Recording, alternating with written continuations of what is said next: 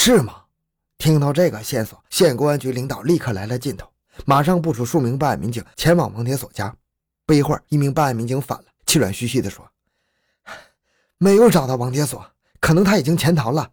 我已经分派几个民兵去封锁路口了，还分派几个民兵正在全村逐户的搜查。”县公安局领导非常激动，上前紧紧地握住郑德才的手，说：“郑老师。”你们在我这里多做了一个小时，就帮我们查到了重大嫌疑人，真是峰回路转呐！不是您及时的鉴别真定，我们无论如何也不会想到他有嫌疑呀。我们如何感激您才好？我们一定得给公安厅写感谢信。郑德才笑着说：“哼，这本身就是我们共同的责任，只是我们分工不同。再说，我什么时候走留，不是也要听领导的安排吗？”县公安局领导立刻向王庆明处长恳求说。王处长，郑老师听您的，您能不能再宽限一些时间，就等民警们把王铁锁找到了，做了他的足迹鉴定之后，再让郑老师离开呢？王庆明处长笑着说：“哈，我和郑老师过来也是经过省厅领导批准的，不是来度假，而是来协助你们侦破案件的。能尽力的，我们一定尽力。但是郑老师是省厅的专家，各地的案件都需要他去把关呢。郑老师不能长期在你们这里啊。不过。”既然今天的工作已经到了关键时刻，今晚我们就不走了。先说好，只给你二十四个小时。明天上午十二点之前，如果你们没有找到王铁锁，我和郑老师只有先回省厅。等你们有了重大线索，我们可以再来。两个小时过去了，一个出人意料的消息又把专案组几乎所有人都惊出了冷汗：王铁锁在玉米地里喝农药自杀了。县公安局领导着急地问。刚刚李春的线索怎么又断了？到底是怎么回事？不就是人家抬着尸体去他家闹了闹事儿吗？怎么心眼这么小？送医院没有？来报信的民兵说，送医院了，可是抬走的时候手都已经凉了，估计救不活了。县公安局领导说，赶紧现场勘验，看看有没有他杀的可能。郑德才要跟随技术人员一同前往，县公安局领导阻止他说，郑老师。您还是在这里等结果吧，外边天气太热了，一会儿有了结果，您再看也不迟啊。郑德才说：“那可不行，我答应全力帮助你们破案，所以第一时间赶赴现场，取得第一手资料非常关键。”郑德才跟随办案民警来到玉米地，看到王铁锁曾经躺过的地面上痕迹非常混乱，显然是农药的作用让王铁锁疼痛难忍，满地打滚。这时，专案组的技术人员已经开始现场勘验了。技术人员在附近找到一张纸片，上面断断续续写了这么十几个字儿：“欲知为啥呀？不嫁我就算了，还要让我下地狱。我杀了自己的儿子。”技术人员将纸片递给郑德才看了，郑德才转身对办案民警说：“你们赶快去王铁锁家里，尽快找一些王铁锁的字迹，我要鉴定一下这张纸片上的字迹是不是王铁锁遗留的。你们找到之后就送回专案组，我一会儿就回去。”郑德才返回专案组的时候，办案民警已经从王铁锁家中取来一些带字的纸张。办案民警说：“王铁锁家里没有人，他的母亲也去医院了。民兵是翻窗户进去找的，只有这些了。农民平时很少写字的。”郑德才看了之后说：“与在玉米地里找的纸片大体一致。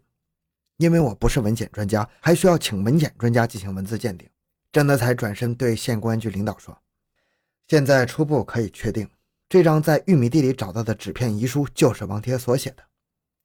从遗书的内容判断，我说的只是判断或者推断，王铁锁与邢玉芝可能有过暧昧关系，而且极有可能被害的儿童刘洪宝是王铁锁与邢玉芝的，王铁锁是杀害刘洪宝的凶手。专案组所有人都没有说话，郑德才的推断太离谱了，简直让人无法相信呢。王铁锁一个活生生的大男人，怎么可能杀死自己的儿子呢？哪怕刘洪宝是他与邢玉芝的私生子，他也难以下毒手啊！郑德才接着说：“我个人认为，大家下一步需要做的事情，应该是在王铁锁家中寻找是否留有与儿童被害案有关的物证。另外，开始调查王铁锁与邢玉芝的暧昧关系，同时提取刘维刚、刘洪宝、王铁锁、邢玉芝四人的血迹，送公安部做 DNA 亲子鉴定。”只有这两样工作都完成了，案情也就大白了。就在这时，前往医院的办案民警传回一个好消息：王铁锁被抢救过来了，而且已经苏醒了，只是目前还不能说话。王庆明处长笑着说：“哈哈，这下好了，这个小插曲让事情的解决反而加速了。我们今天就不必在此过夜了，我们马上返回省厅。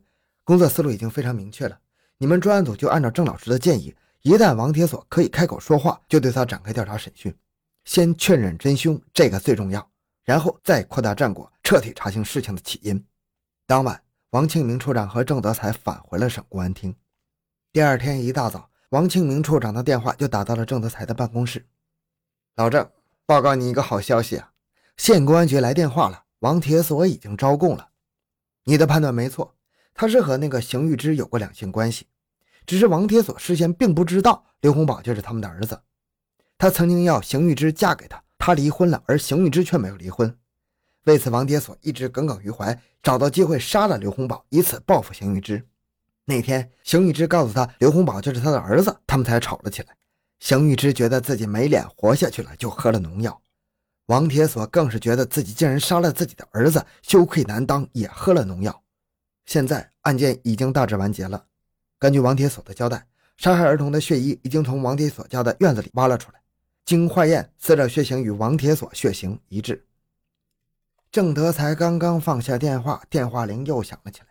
他拿起电话。说话的是县公安局的领导，他向郑德才通报了有关王铁锁的具体情况。男，四十一岁，身高一米六五。这些数据与郑德才根据拇指印痕判断的数据大致一样。县公安局领导说：“感谢信已经直接给省公安厅领导寄过去了，但是还是要在电话里说一句谢谢。郑德才提供的那些在当时看来不可思议的难得的数据，大大降低了案件的侦破难度，缩小了排查范围。”为早日破案争取了大量的时间呢。郑德才放下了电话，此刻他的内心为战斗在一线的干警们感到欣慰，毕竟他们为案件的破获做了很多常人无法理解的努力。但是由于工作分工的限制，他还是觉得有些遗憾。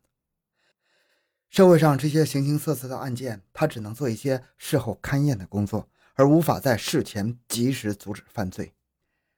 郑德才取出自己的工作日记，写道：“案件破获，欣慰。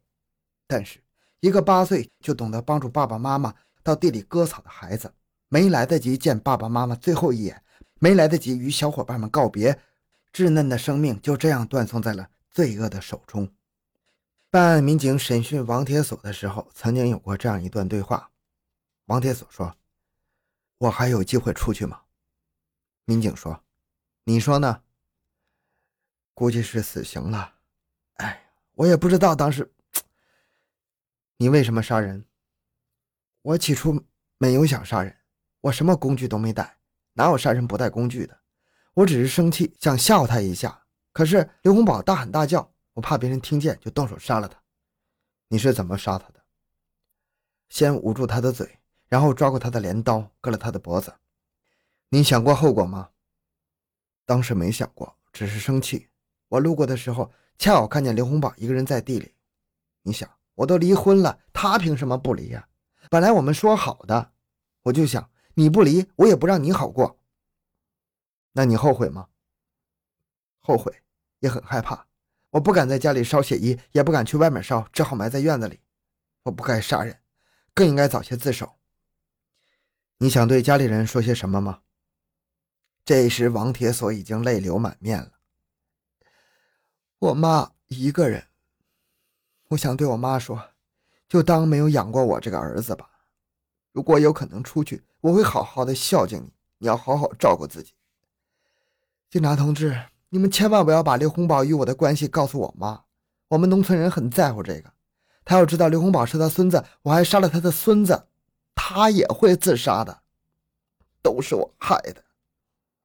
事情的经过就是这样，他曾经要邢玉芝嫁给他，他离婚了，而邢玉芝没有离婚，为此他一直耿耿于怀，找个机会杀了刘洪宝，以此报复邢玉芝。